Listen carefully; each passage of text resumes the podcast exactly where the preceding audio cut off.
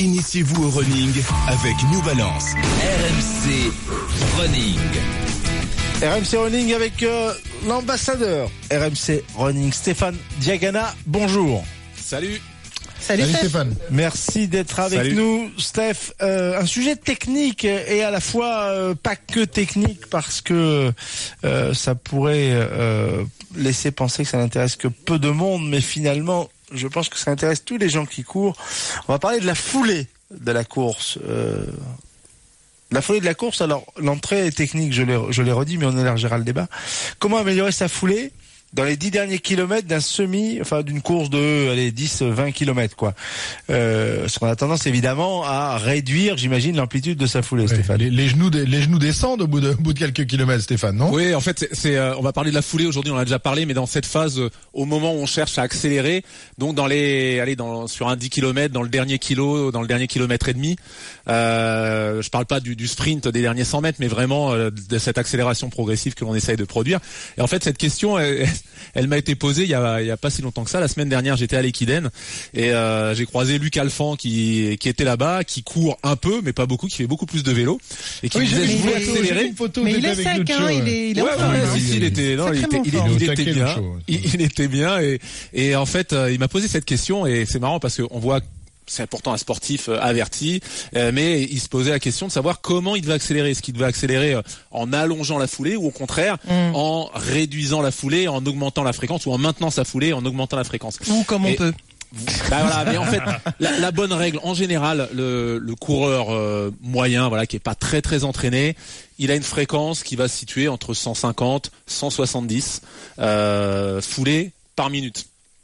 Euh, les grands coureurs, même sur du 10 000, hein, je parle sur des distances comparables, parce que bien sûr, euh, la fréquence d'un Usain Bolt sur un 100 mètres, c'est euh, 256 foulées minutes à peu près. Voilà, sur son record du monde, ça donne à peu près ça.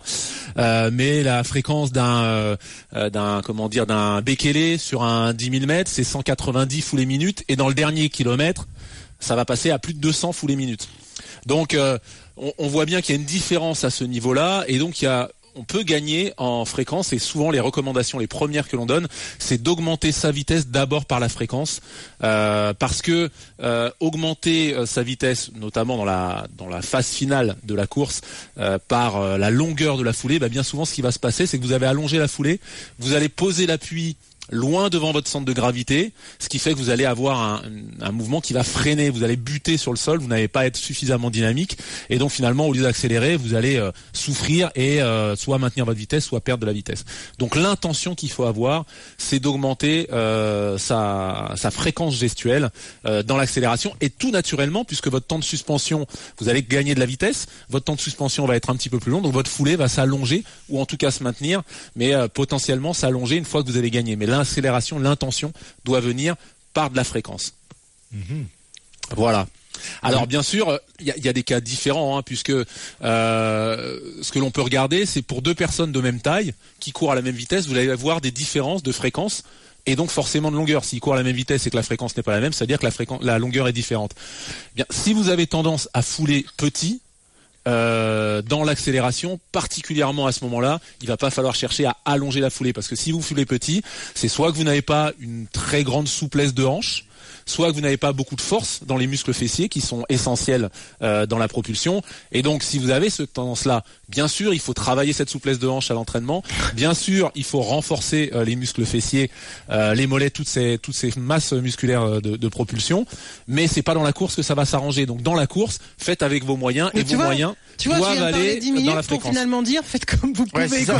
non, non, non, non, non, non, non, non, justement, non, jus- justement, non, non, jus- justement, si euh, vous n'avez qu'une petite foulée euh, qui est euh, liée à des masses musculaires postérieures faibles, liées à une, une flexibilité de la hanche faible, eh vous n'allez pas pouvoir d'un coup, comme ça, d'un coup de baguette magique en voulant accélérer, allonger votre foulée. Donc d'autant plus miser sur euh, la fréquence. Si maintenant vous êtes beaucoup plus puissant au niveau des fessiers, euh, que vous avez une foulée qui est plutôt ample pour votre taille, c'est-à-dire vous courez avec quelqu'un qui a la même taille que vous, eh ben vous avez toujours tendance à être moins fréquent et plus ample, et que c'est votre habitude. Là, vous pouvez mettre et de la fréquence et essayer d'avoir de l'intention dans l'allongement de la foulée. Mais s'il y a une priorité à avoir, c'est la fréquence gestuelle. Donc je ne me contredis pas, Marc.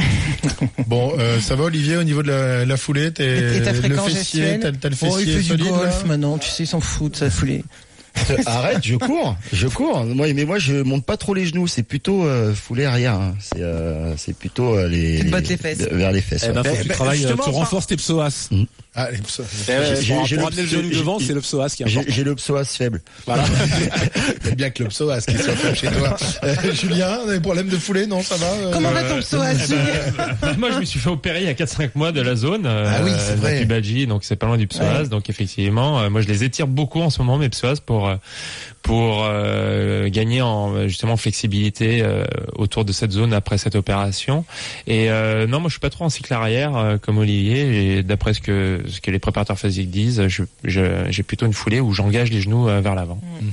Un petit mot, Julien, justement, de, de ton état physique, euh, savoir où tu en es. J'ai rep- Quand, quand est-ce que tu vas reprendre la compétition Bah, ça fait un mois que j'ai repris l'entraînement tennis.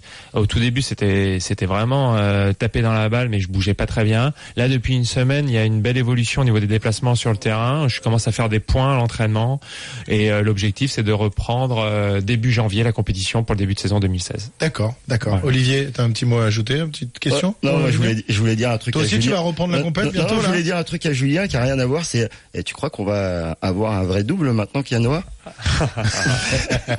Vous avez déjà eu cette discussion tout à l'heure autour de la machine à café. Et- et- Euh, il, il a, bah, il l'a annoncé de toute façon euh, dans ses interviews. Il a dit que pour lui, il y avait trois équipes potentielles de double.